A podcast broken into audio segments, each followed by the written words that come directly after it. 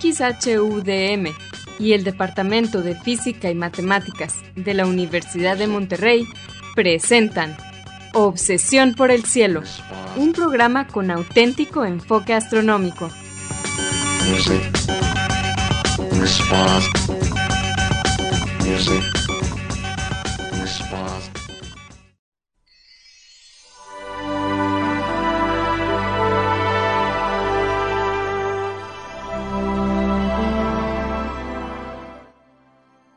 buenas tardes, sean todos bienvenidos a Obsesión por el Cielo, el único programa con enfoque astronómico y de exploración espacial en la ciudad de Monterrey y en la República Mexicana.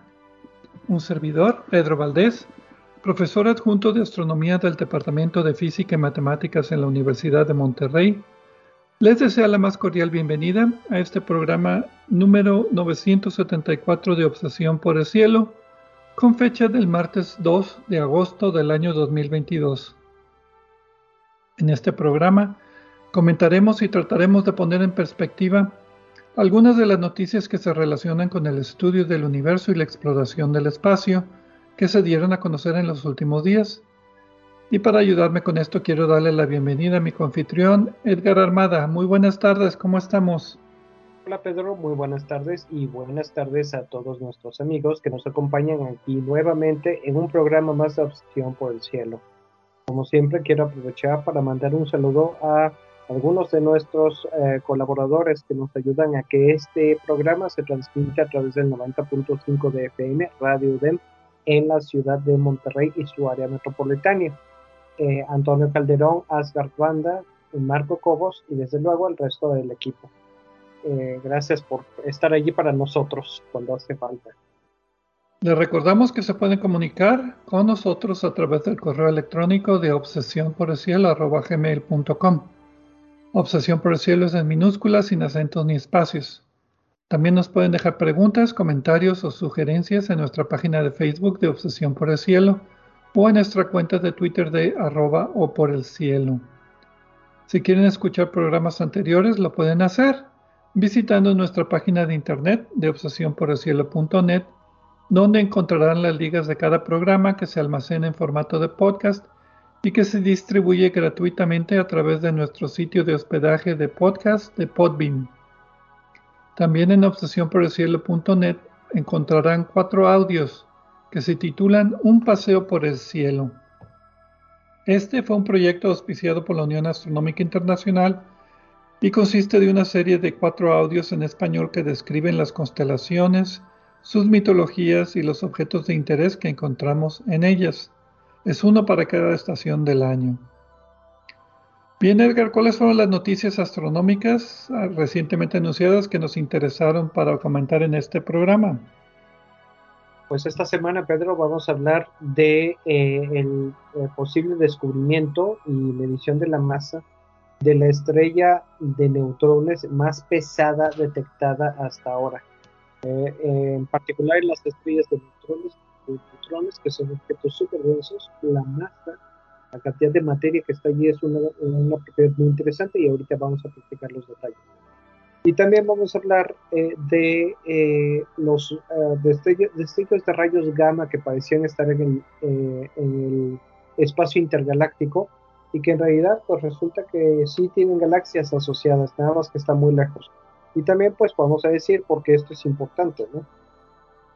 Muy bien, pero como siempre vamos a comenzar el programa con la sección de Explorando las Estrellas con Loni Pacheco. En esta sección, Loni, que también es anfitrión del canal de YouTube de Cielos Despejados, nos platica sobre los eventos astronómicos más vistosos que podremos observar en el cielo durante la siguiente semana. Adelante, Loni.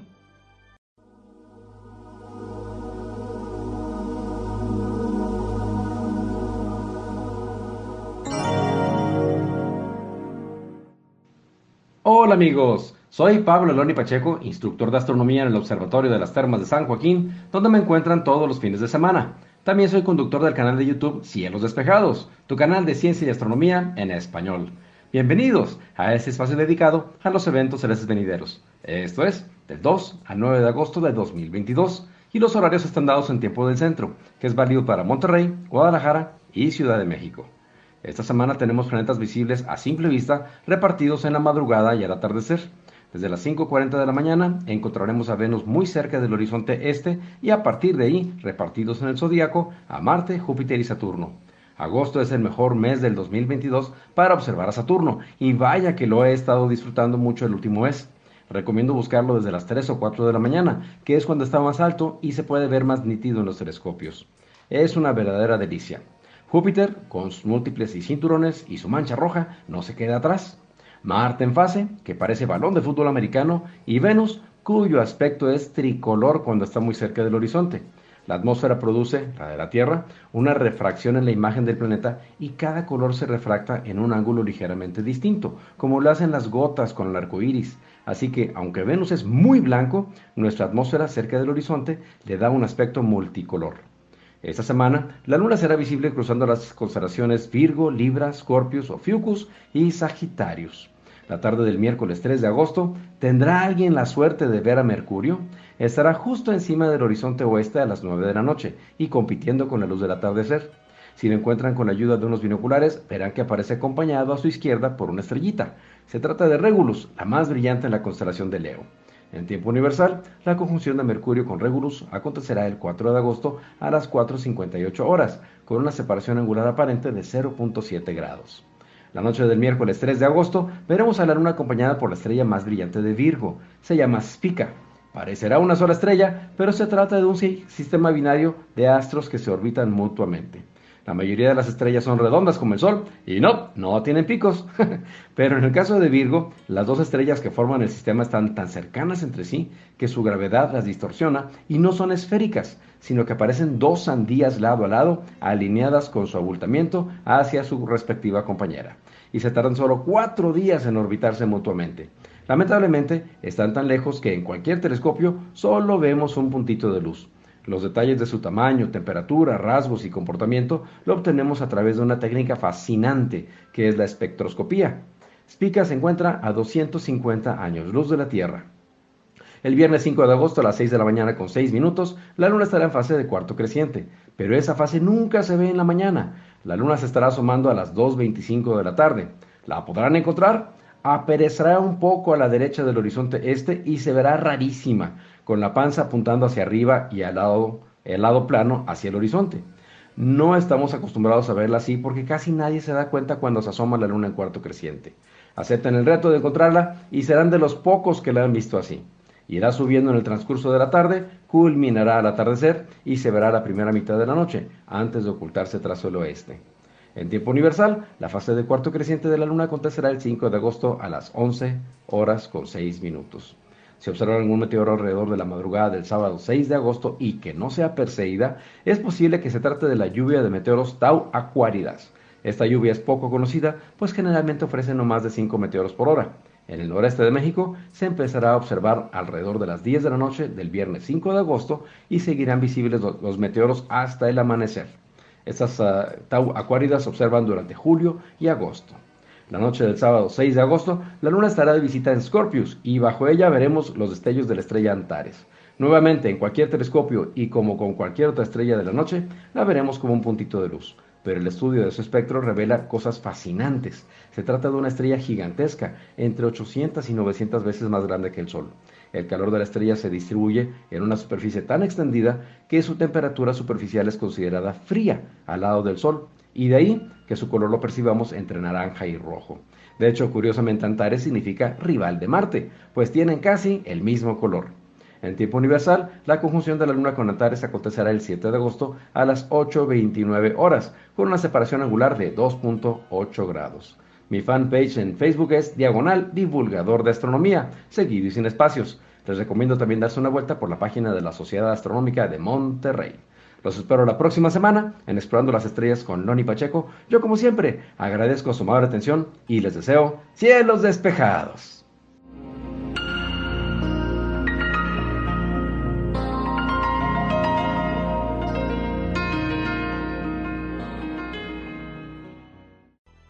Muchas gracias, Loni, por tus efemérides astronómicas de esta semana. Y pues bien, como todos los principios de mes, vamos a comenzar con este mes de agosto del 2022 con los premios astronómicos de obsesión por el cielo, premio a la mejor noticia astronómica de julio y la peor noticia astronómica de julio. Y por peor y mejor, pues queremos decir la más relevante y la menos relevante, pero pues también es, la selección es un poco arbitraria de nuestra parte. Comenzamos con el premio Constelación a la noticia astronómica más relevante de julio del 2022. Edgar, ¿tienes eh, una noticia? Fascinating. Obi-Wan has taught you well. Pues sí, Pedro, eh, desde luego que tengo una noticia. En este caso, eh, realmente, aunque creo que no lo comentamos aquí en el programa, se enteraron de que el telescopio Webb en las imágenes eh, iniciales que se, que se habían tomado, identificó una de las galaxias, la galaxia más lejana y antigua conocida hasta ahora. Eh, los telescopios infrarrojos, ah, y esto fue totalmente por accidente. Los telescopios infrarrojos como el telescopio Webb son muy buenos para detectar estas galaxias porque están tan lejos que la luz eh, ya está eh, desplazada por, por, el efecto de la expansión del universo hacia, hacia el infrarrojo. Y entonces esto son pues básicamente las primeras galaxias que se formaron en el universo y esta en particular es la más antigua y más lejana que se conocía. Pero ahora resulta que una semana más tarde, en otras imágenes se identificó todavía una galaxia más lejana. Y qué bueno que dices que esto es un poco arbitrario porque yo sé que muchos no van a estar de acuerdo con mi selección. Quizá aquí la noticia es que el telescopio eh, Espacial Web, lo, bueno, lo que me gustó de esta noticia, es que el instrumento pues no solo está funcionando bien, sino que también está dando eh, eh, descubrimientos y respuestas accidentales que se obtienen como parte de otras operaciones. Y pues esperamos que sea el inicio de muchos eventos más como este. Y tengo la corazonada que a donde apunte va a encontrar la galaxia más antigua. Yo creo que eso va a estar pasando por un tiempo. Después ya se va a eh, estabilizar eso. Pero también eso nos va a dar información, porque nos va a decir, bueno, en particular esta galaxia, eh, al parecer, apenas se formó 250 millones de años después del Big Bang. Y casi es una competencia de que las de qué tan rápido se formaron las galaxias después de lo, del Big Bang y al parecer es bastante rápido, 250 millones de años. En términos cósmicos eso no es nada.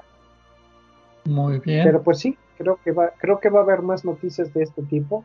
Y ya que se estabilice, vamos a tener una idea. Eh, vamos a responder, yo creo que vamos a poder responder por menos, a, por lo menos aproximarnos a la pregunta, a la respuesta a la pregunta de cuándo se formaron realmente las primeras galaxias, cuánto tardaron en formarse las primeras galaxias que es uno de los objetivos del telescopio Webb, desde Muy bien. Y ahora aquí en Obsesión por el Cielo presentamos el premio Movimiento Retrógrado a la noticia astronómica menos relevante del mes. Illogical. Don't make me destroy you. Y pues bien, en este caso le vamos a dar el premio Movimiento Retrógrado a la Agencia Espacial China por haber lanzado su cohete Larga Marcha 5B con una sección de su nueva estación espacial y no haber tomado las precauciones para que la última etapa dejara la órbita terrestre de forma segura. En otras palabras, lo dejaron caer, al ahí se va, a ver a quién le cae encima. Y pues bueno, ya en esta época eso no es eh, una práctica normal, ya casi todas las agencias espaciales por lo menos se preocupan un poco de recuperar sus cohetes o de tener una manera de, desorbitarlos de forma controlada sobre un lugar que no esté habitado como el Pacífico del Sur, por ejemplo. Pero no es la única la Agencia Espacial China, también estaba, les iba a, dar a echar la culpa nada más a la Agencia Espacial China, pero encontré también otra noticia de que SpaceX eh, a la hora de que regresó su primera cápsula con turistas espaciales, también dejaron caer una parte de la cápsula. Eh, así también que cayó en Australia y, recientemente esta semana encontraron las piezas.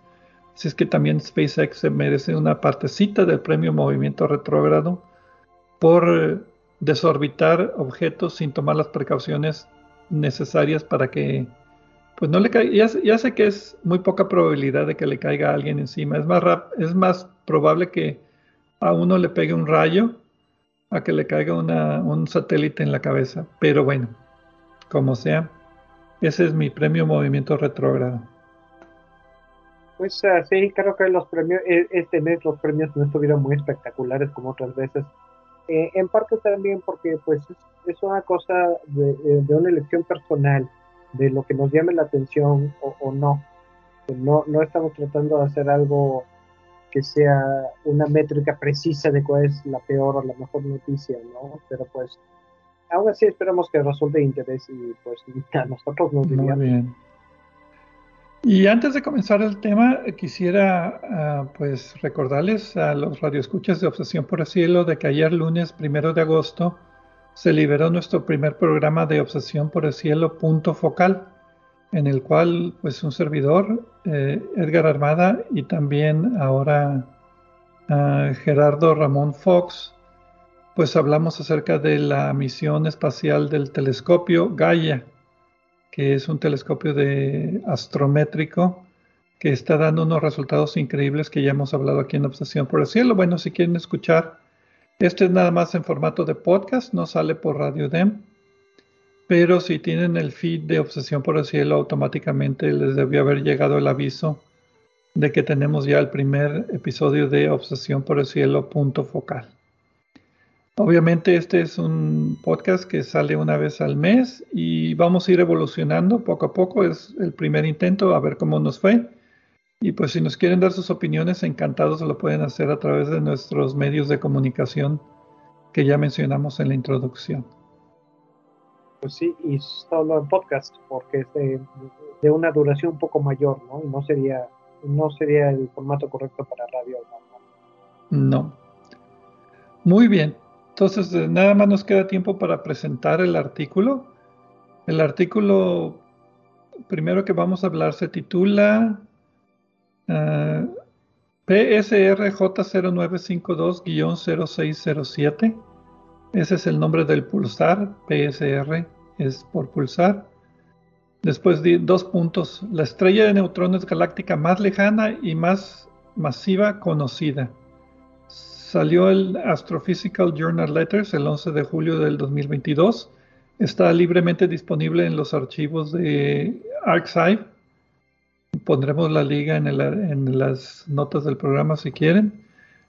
si quieren leer el artículo original, los autores son Roger Romani, Dinesh Kandel, Alexei Filipenko, Thomas Brink, Wing Kang Singh de la Universidad de Stanford y Universidad de California. Y lo que los autores presentan es la evidencia de que calcularon la masa de una estrella de neutrones, o sea, un pulsar, y la masa resultó ser de 2.35 veces la masa del Sol, 2.35 veces más masiva que el Sol, y esto la hace la estrella de neutrones más masiva conocida, y está cerca del límite máximo para una estrella, la masa de una estrella de neutrones. Pero en fin, Vamos a una pausa y ya hablaremos más acerca de este artículo en la siguiente sección aquí en Obsesión por el Cielo.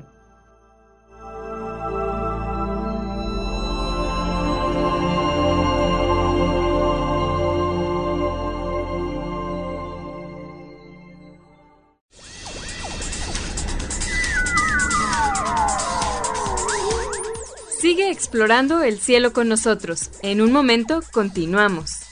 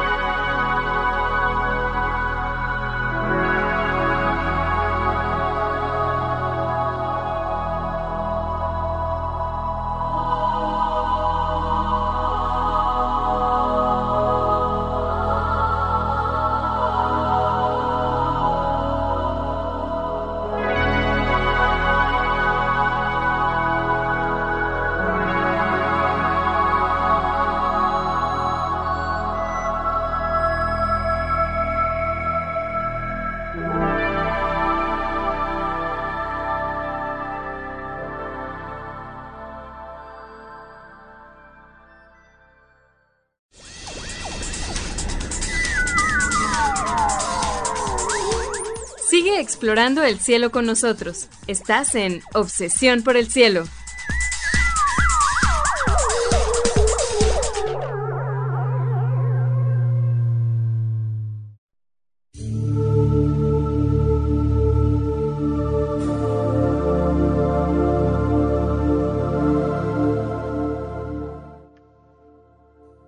Regresamos a Obsesión por el Cielo con las noticias astronómicas de esta semana. En la primera parte del programa, un servidor, Pedro Valdés y Edgar Armada, pues ofrecimos los premios astronómicos de Obsesión por el Cielo de este mes que acaba de pasar. Y también Loni Pacheco nos compartió sus efemérides astronómicas. Y nada más nos alcanzó tiempo para presentar el artículo principal que vamos a hablar acerca de una estrella de neutrones muy masiva que encontraron. Entonces, ¿qué son las estrellas de neutrones? Podemos empezar con eso. Las estrellas de neutrones, también llamados pulsares, son remanentes de una estrella después de su explosión como supernova al final de su existencia. Y como el nombre lo dice, es, ya no hay átomos, sino que es una sopa de neutrones. Por eso se le llama estrella de neutrones. Tiene el tamaño de una ciudad aproximadamente, la ciudad que quieran, es nada más un ejemplo para que vean la escala relativa comparada a la Tierra. Una, una, estrella enana blanca, por ejemplo, sería el tamaño de la Tierra. Una estrella de neutrones, el siguiente objeto más compacto, sería del tamaño de una ciudad. Y es muy densa. Eh, un centímetro cúbico de una estrella de neutrones en la superficie de la Tierra pesaría unas 100 millones de toneladas. Este, está tan compactado el material que por eso ya no hay, los protones y los electrones se juntaron para formar neutrones. Y son una fuente de rayos X y de ondas de radio muy potentes. Si quieren escuchar más de estrellas de neutrones, está el programa 440 de Obsesión por el Cielo allá del 31 de enero, de enero del 2012. Y aquí básicamente lo que los autores hicieron fue estudiar este pulsar llamado PSRJ0952-0607, que está a una distancia de unos 3200 a 5700 años luz en la constelación de Sextans, el sextante en, en el hemisferio sur, hemisferio celeste sur. Este pulsar ya era conocido, fue descubierto en diciembre del 2016, fue publicada su descubrimiento en el 2017 y fue detectado por rayos X y, un poquito por ondas de radio. Y es, como, es conocido como un, un objeto que rota muy rápidamente. 707 revoluciones por minuto. Imagínense una estrella o un objeto, el que quieran, del tamaño de una ciudad, Monterrey, Ciudad de México, Nueva York. Pues tiene uno de entre, no sé, 15, 20 kilómetros de diámetro que rote a 707 veces por segundo. No dije revoluciones por minuto, no, estoy mal, es por segundo. Eh, está rotando tan rápido. Perdón. El objeto en particular, la, la, la, estrella de neutrones es de la que estamos hablando. Sí, es el segundo objeto que rota más rápido. Y la superficie está, pues obviamente entre más lejos estés del centro, pues está rotando a la misma velocidad, es un objeto más o menos sólido. La superficie rota a 20% de la velocidad de la luz. ¿Ok? Entonces aquí el detalle es, esto llaman una pulsar de milisegundos, porque pues toma uno y cachito milisegundos en dar una rotación. 1.4 creo que era. La cuestión está aquí en que cuando se, cuando las ondas de radio que transmite están apuntando hacia la Tierra, detectamos, las detectamos y luego las volvemos a detectar cuando vuelve a dar la vuelta. Y entonces, de hecho, eso fue lo, primero que llamó la atención de, los eh, pulsares, eh, al grado de que originalmente se pensaba que tenía que ser un mecanismo artificial el que producía eso, o se llegó a considerar la posibilidad y pues eh, la rotación es lo que, lo que provoca eso, ¿no? En este caso, pues eh, imagínense, 707 pulsos por segundo es lo que se está detectando. Sí, es como si un, un una, ¿cómo se? Un faro en la costa está parece que se prende y se apaga, pero no se prende y se apaga. Lo que pasa es que está rotando y cuando la luz apunta hacia donde tú estás, en el barco, pues parece que se prendió. Después sigue su rotación, parece que se apagó y cuando vuelve a apuntar hacia donde tú estás, vuelve a prenderse. Entonces, lo que los astrónomos detectaron originalmente fueron estas pulsaciones, entre comillas, que son en realidad rotaciones, y son 700 veces por segundo. Entonces, imagínense la rotación tan rápida. Entonces, aquí el problema era estimar cómo es posible que estos objetos roten tan rápidamente. Entonces, eh, a este, la única forma de hacer que algo rote así de rápido, una explosión de supernova no lo crea con esa rotación, lo crea imaginándose que el núcleo se comprime y sí empieza a rotar más rápido, pero no tan rápido como estos objetos.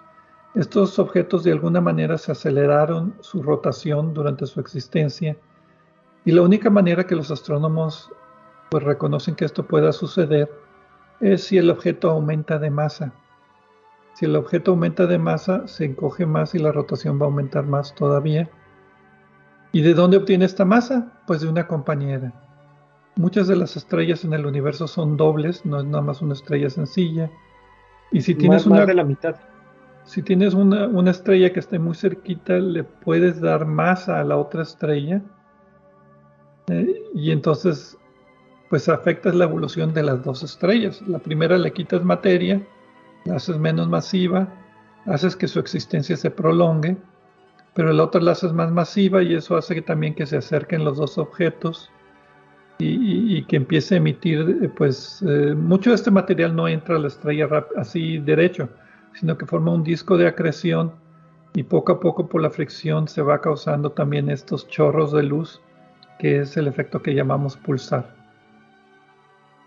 Pues sí, en el caso de esta estrella, precisamente la presencia de una compañera, porque no, no, no en todos los casos se detecta una compañera, lo cual también es un dato interesante, pero en este caso sí se detectó. Eh, se ha determinado, bueno, el grupo realizó observaciones eh, a lo largo de cuatro años eh, con el telescopio Keck, eh, con uno de los telescopios Keck en Mauna en Hawaii y con el espectrómetro de imágenes, lo que les permitió detectar que había, gracias a la compañía, les permitió detectar dos, dos cosas interesantes. Primero, que la compañera estaba orbitando en 6.4 horas. Y segundo, les permitió determinar la masa del, objeto este que estaba rotando a 707 veces por segundo, la pulsar. Y esta masa resultó, según, los, según el artículo, de ser de 2.35 veces la masa del Sol. Imagínense esta masa comprimida en un radio de 20 kilómetros.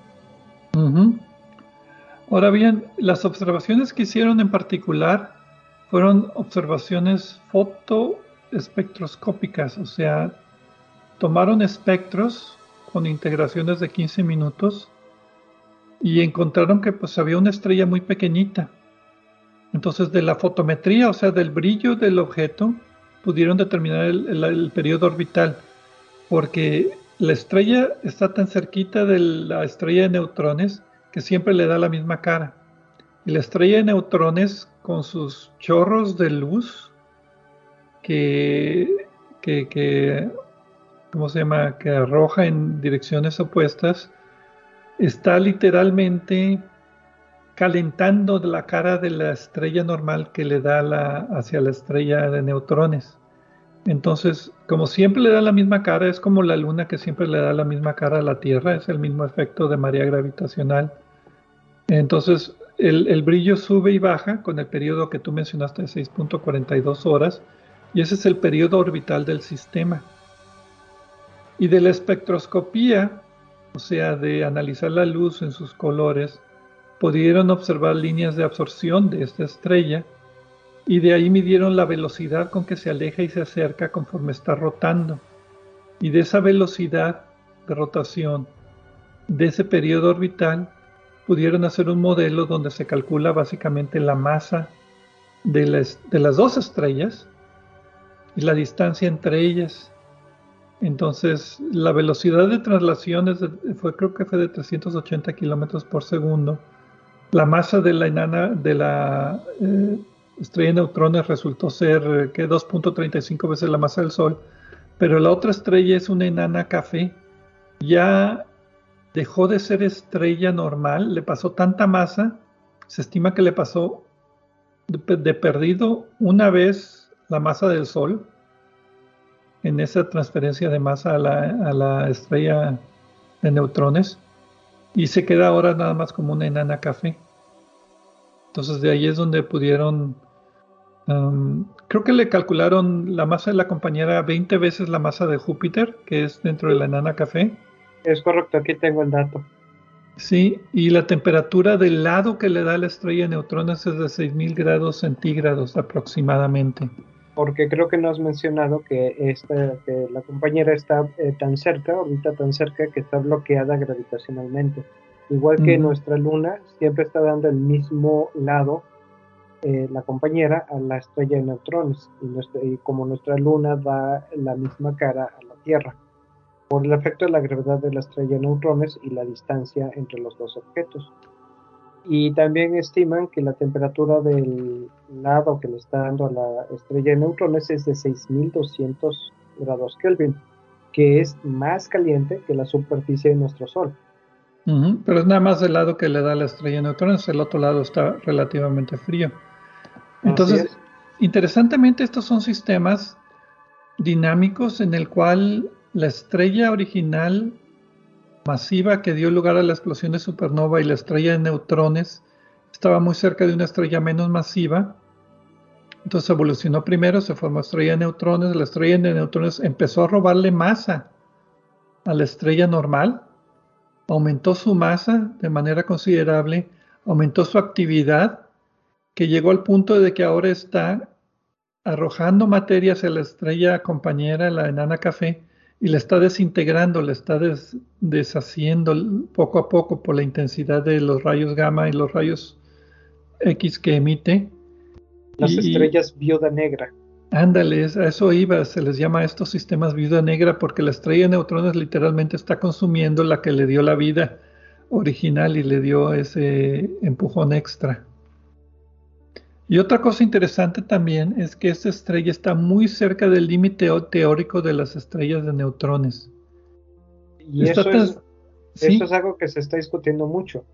Eh, creo que es lo que ibas a decir, Pedro, porque las estrellas de neutrones básicamente eh, empiezan como una estrella normal de gran masa, después ocurre el cataclismo que las transforma en una estrella de neutrones, donde la, la presión eh, ejercida en la materia es la que, la, libera, la, que convierte, deja, nada más permite que existan neutrones, ya no es masa normal.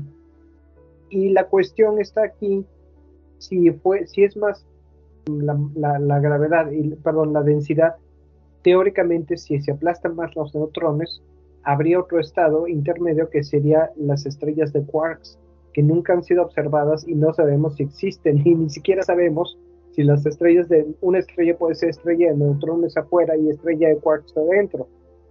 Y luego en lo que sigue ya sería un agujero negro.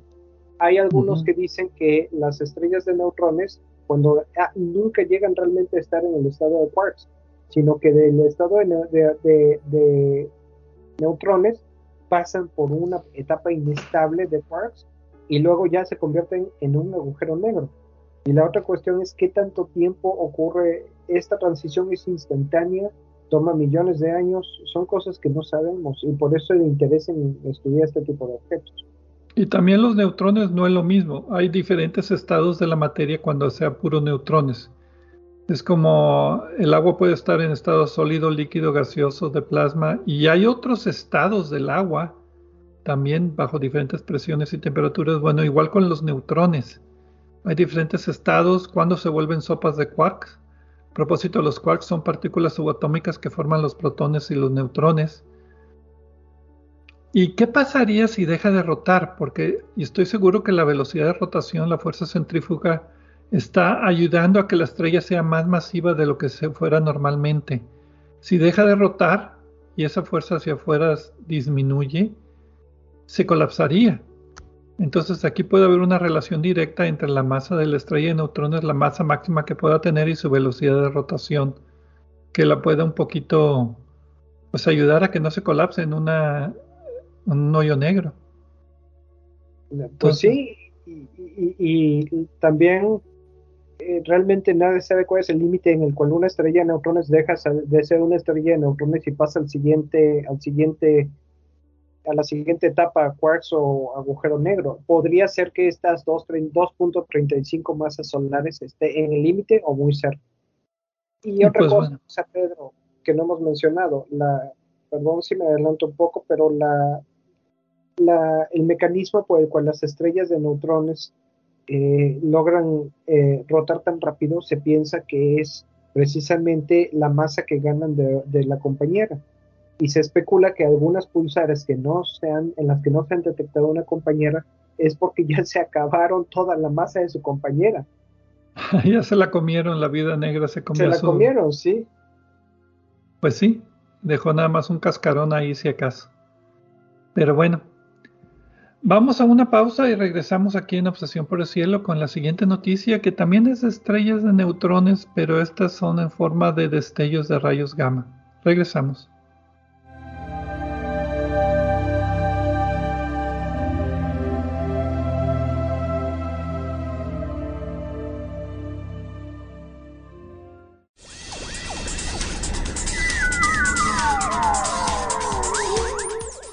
Explorando el cielo con nosotros. En un momento continuamos.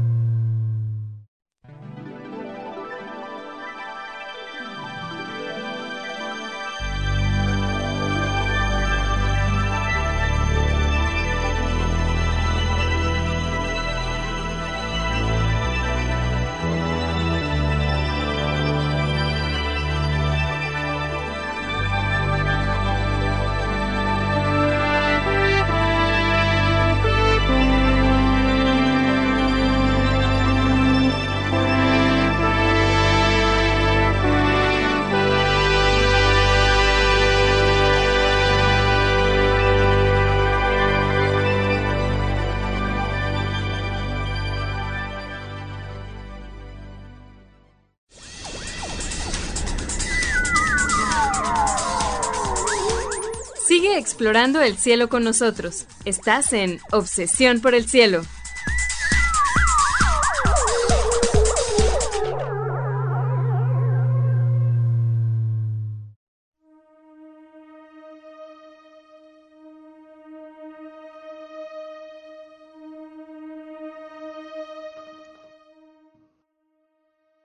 Regresamos a Obsesión por el Cielo con las noticias de esta semana.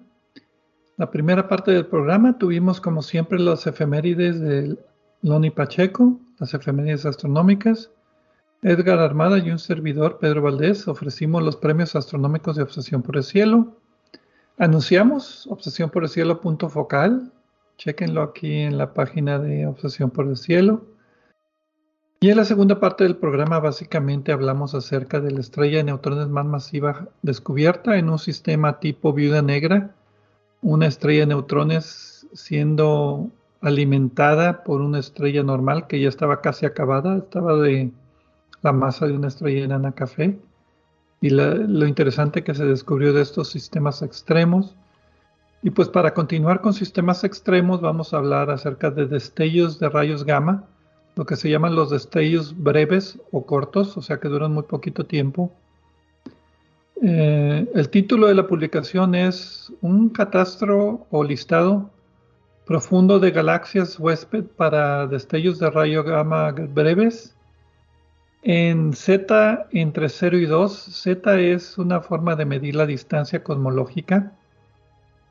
Implicaciones para ajustes, corrimiento rojo y ambientes. El título está muy opaco, muy lleno de pues eh, términos que solamente se entienden astronómicamente y que no por los astrónomos que trabajan en estas cosas. Sí, es lo que iba a decir. estos términos tuve que checarlo palabra por palabra para ver qué se trataban de decir. Pero bueno, salió en Monthly Notices of the Royal Astronomical Society el 11 de julio, pero también está disponible libremente en los archivos Archive y la liga estará en las notas del programa. Los autores son muchos, O'Connor, Troya, Chiara y otros 10 coautores de la Universidad de George Washington en Distrito de Columbia, Universidad de Maryland, Centro Espacial de Goddard de la NASA, Universidad en Roma, Pennsylvania State University, etc. Entonces, lo que los autores proponen es que muchos de los destellos de rayos gamma que son breves, que a propósito me adelanto un poquito, estas son fusiones de estrellas de neutrones que suceden, provocan estos destellos de rayos gamma y es un evento muy rápido, por eso cuando los detectan los satélites de rayos gamma, pues es muy breve la detección. Bueno, ellos proponen que estos destellos de rayos gamma muchos se originan en galaxias tan lejanas, más de 10 mil millones de años luz de distancia, que, son eventos que sucedieron más frecuentemente en el pasado que ahora. Y esto tiene muchas implicaciones para el enriquecimiento del medio interestelar, para la detección de ondas gravitacionales, etc. Entonces, básicamente proponen un mecanismo para explicar muchos de estos destellos de rayos gamma. porque la otra posibilidad, bueno, la, cuestión está aquí que hay varias, varios destellos de rayos gamma a los que no se le está, eh, no parecían estar en una galaxia, parecía que estaban flotando en el espacio entre las galaxias. Eh, y ese es el problema central, en mi opinión, que responden en este artículo. Porque la otra posibilidad eh, era precisamente que se tratara de sistemas binarios de dos estrellas de neutrones que por algún motivo, lo cual sí puede suceder, salieron disparados de sus galaxias despedidos y que luego, mientras flotaban en el espacio intergaláctico, eh, sufrieron la colisión que dio origen al, destello rayos gamma. Pero la posibilidad más eh, gustada, que más gusta entre los autores de este artículo y también a mí, es lo que tú dices, que las galaxias eh, eh, en las cuales estos cataclismos ocurren están tan lejanas que no habían sido detectadas directamente. Ahora bien, los destellos de rayos gamma breves, para ponerlo en perspectiva, son dos estrellas de neutrones que se fusionan para formar un hoyo negro. Creo que LIGO, el detector de rayos gamma, ha detectado uno o dos de estos eventos. Y estos eventos son violentos, son rápidos, pero también puede haber destellos de luz visibles, o sea, eh, como no son hoyos negros todavía, antes de que sean hoyos negros, pues pueden emitir otras radiaciones. Y hay pues una carrera para detectar estos objetos en longitudes de onda que sean visibles y no nada más destellos de rayos gamma. Em, pero poner en perspectiva, son dos estrellas que ya explotaron como supernova y los remanentes, dos estrellas de neutrones, están orbitando tan cerca que eventualmente se fusionan. Si quieren escuchar más de esto, tenemos el programa 577 el 21 de octubre del 2014, donde hablamos de destellos de rayos gamma. Y esta era una de las opciones que, se, proponía en, en esa época. Entonces, ¿qué tan comunes son estos eventos? Pues Depende de mucho de estos sistemas cuántos hayan.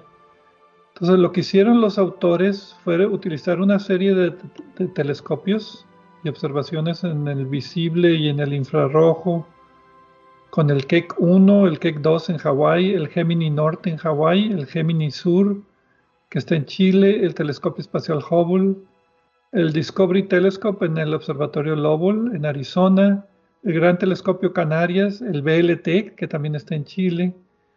Y lo que básicamente fue, hicieron es analizar de dónde venían, con imágenes profundas, de dónde venían 120 de estos destellos de, breves de rayos gamma que fueron detectados. ¿Perdón? Eso es lo que te iba a decir. Los destellos fueron detectados originalmente eh, por el Observatorio Swift de la NASA que está en el espacio que es un satélite que básicamente está diseñado para detectar destellos de rayos gamma, triangular de dónde vinieron y avisar a la Tierra, hey, aquí hay un destello de rayos gamma para que todos estos telescopios den inmediatamente vayan a ver si pueden ver el, el brillo que queda después de la fusión de las dos estrellas de neutrones. Entonces, en resumen, detectaron que 30% de ellos, más o menos, creo que decía 28%, algo así, pero bueno, dicen más o menos 30%, parece que no tienen una galaxia asociada con ellos. Muchos le encontraron que venían de una galaxia se veía una galaxia en el fondo que estaba muy apenas visible, pero muchos no tenían galaxias en el fondo. Entonces dijeron, bueno, ¿estos de dónde vienen? Y ahí están las dos conclusiones que tú dijiste. Estas fusiones de estrellas de neutrones pueden haber sucedido fuera de una galaxia. Por alguna manera, cuando las estrellas explotaron como supernova, por ejemplo, salieron expulsadas las dos orbitándose de una galaxia y después de muchos miles de millones de años se fusionaron y formaron el destello de rayos gamma cuando ya no estaban asociados con la galaxia. Y la otra es que no, sí siguen asociados con la galaxia, pero la galaxia está tan lejos que mi telescopio no la puede ver. Por eso es invisible todavía. Y, lo que yo inmediatamente pensé, bueno, ¿y el telescopio espacial Swift? digo, perdón, no el Swift, el James Webb Space Telescope, pues para eso está, ¿verdad? Observen dónde están estos destellos de rayos gamma y a ver si están asociados con galaxias. Y mucho del título que yo tenía problemas, por ejemplo, la parte de desajustes, tiene que ver con la distancia de la fuente de rayos gamma del destello, la distancia con la galaxia donde está coincide con la galaxia o está ligeramente fuera o está muy fuera de esta galaxia. ¿Y qué probabilidad haya, dando la distancia de la galaxia, que haya sido eh, expulsada de esa galaxia? O que fuera coincidencia, que nada más está enfrente de la galaxia. Y eso también tiene que ver con los corrimientos al rojo, la famosa Z que te dice qué tan lejos está la galaxia en términos de cosmología y pues el ambiente, si fue dentro de la galaxia o fuera de la galaxia. Entonces los autores se ponen a hacer muchas estadísticas de, bueno, qué fue lo que pudo haber pasado y después de dar las estadísticas es donde dicen, bueno, lo más probable es que el 28% de estas galaxias estudiadas que siguen sin fuente detectada, en realidad la fuente fue una galaxia muy lejana entre 8.000 y 10.000 millones de años luz de distancia. Bueno, pero Pedro, aquí hay otra cosa que hay que considerar. Eh, todo esto es muy interesante, pero un, punto importante es que los, eh, los destellos de rayos gamma, los, los eh, uniones de, estrellas de neutrones y cataclismos similares producen varios elementos pesados como oro, platino, etcétera, y esto es algo importante a considerar en astronomía. En este caso, si estos agujeros, perdón, si estas estrellas de neutrones que, y estos, estos destellos están ocurriendo en cantidades, en épocas más tempranas eh, y en una buena cantidad, una cantidad grande en el universo primitivo, esto nos dice que eh, el universo se empezó a enriquecer metálicamente. Recordemos que en astronomía los elementos que no son hidrógeno y helio son metales, les decimos metales eh, el, universo se empezó a enriquecer con estos elementos pesados en mayor cantidad y en épocas más tempranas, lo que se considera en los modelos clásicos o tradicionales. Y esto también tiene implicación, por ejemplo, con el ritmo de explosiones de supernova que había al principio del universo, del ritmo de fusiones de estrellas de neutrones. Eso tiene que ver con la detección de fuentes de ondas de gravedad y, pues otras explicaciones cosmológicas, o sea, si esta fusión de estrellas de neutrones fue más frecuente en el pasado que en el presente, por ejemplo, pues también nos cambia nuestra idea de cuántas estrellas había con la masa suficiente para explotar como supernovas y hacer estrellas de neutrones y enriquecer el medio interestelar con estos metales que afecta mucho el ritmo de formación de estrellas masivas. Entre más metalicidad tengas en una nube interestelar, vas a formar más estrellas chiquitas y menos estrellas grandotas. Entre menos metalicidad vas a formar más, bueno, en proporción más estrellas masivas y menos estrellas menos masivas. O sea, la existencia de esos polvitos que no son hidrógeno y helio inhiben la formación de estrellas muy, muy, muy, muy supermasivas, que son las que explotan como hoyos negros supermasivos, digo, que explotan como supernovas o hipernovas, formando hoyos negros de, de 10, 15 veces la masa del Sol. Entonces ya, ya, son situaciones complicadas, pero estadísticas.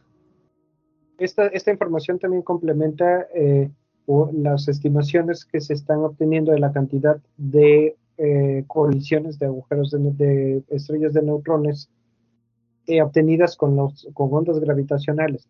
Entonces, poco a poco ya estamos teniendo una idea de qué tan frecuentes, en qué épocas y en qué cantidad ocurren este tipo de cataclismos.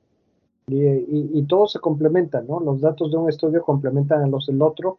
A veces los resultados parece que no concuerdan y gradualmente conforme se va teniendo más, más información, pues deben de concordar. Si no, hay que buscar otras cosas. Pero por lo pronto esa es la, la tendencia más usual, ¿no? Yo estoy pensando con todo esto de estrellas de neutrones que en la realidad no debe haber tantas estrellas de neutrones en el universo como yo antes pensaba. Porque para que una estrella explote como supernova y deje una estrella de neutrones tiene que tener un rango de masa muy específico, relativamente pequeño. Y hay muchas estrellas más masivas que se van directo a hoyo negro. Entonces, si fusionas estrellas de neutrones con hoyos negros o con mismas estrellas de neutrones formando más hoyos negros, no se me hace raro que en la detección de ondas gravitacionales haya mucho más fusiones de hoyos negros con hoyos negros que hoyos negros con estrellas de neutrones o estrellas de neutrones con estrellas de neutrones. Que como dije, creo que una o dos nada más se han detectado. Tendríamos que revisar los datos eh, y, es posible que ahorita ya estén, ya haya más detecciones. Pero en fin, Pedro, se nos acaba el tiempo. Eh, último dato, en las estrellas más distantes, o las estrellas de las que estamos hablando, de estos eh, de estrellas de rayos gamma, las galaxias están a 10 mil millones de años luz. Tomen en cuenta que el universo tiene 13.500 aproximadamente millones de, años. Ajá. Entonces sí están muy cerquita de... Bueno, otra vez, James Webb Space Telescope, ¿dónde andas? Por favor, apúntale a estos objetos. Espérate, espérate, paciencia. Ahí vamos, ahí vamos. que paciencia, pequeños saltamontes. Bueno, pues muchas gracias por escucharnos aquí en Obsesión por el Cielo, por dedicar compartir una semana, una hora de su semana con nosotros y nos vemos la próxima semana.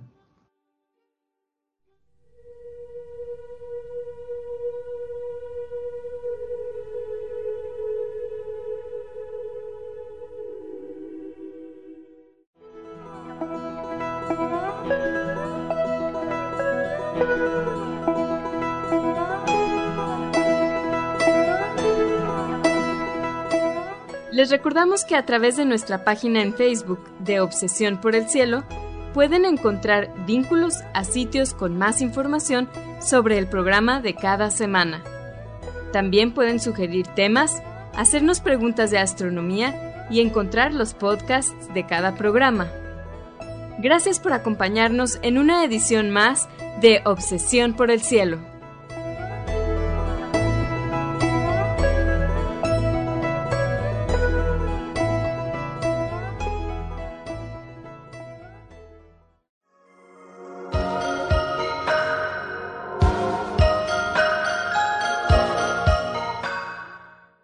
Sintonizas XHUDEM 90.5 frecuencia modulada, 3000 watts de potencia, transmitiendo desde el Laboratorio de Medios de la Universidad de Monterrey. Avenida Morones Prieto 4500 Poniente, Colonia Jesús M. Garza, San Pedro Garza García, Nuevo León, México.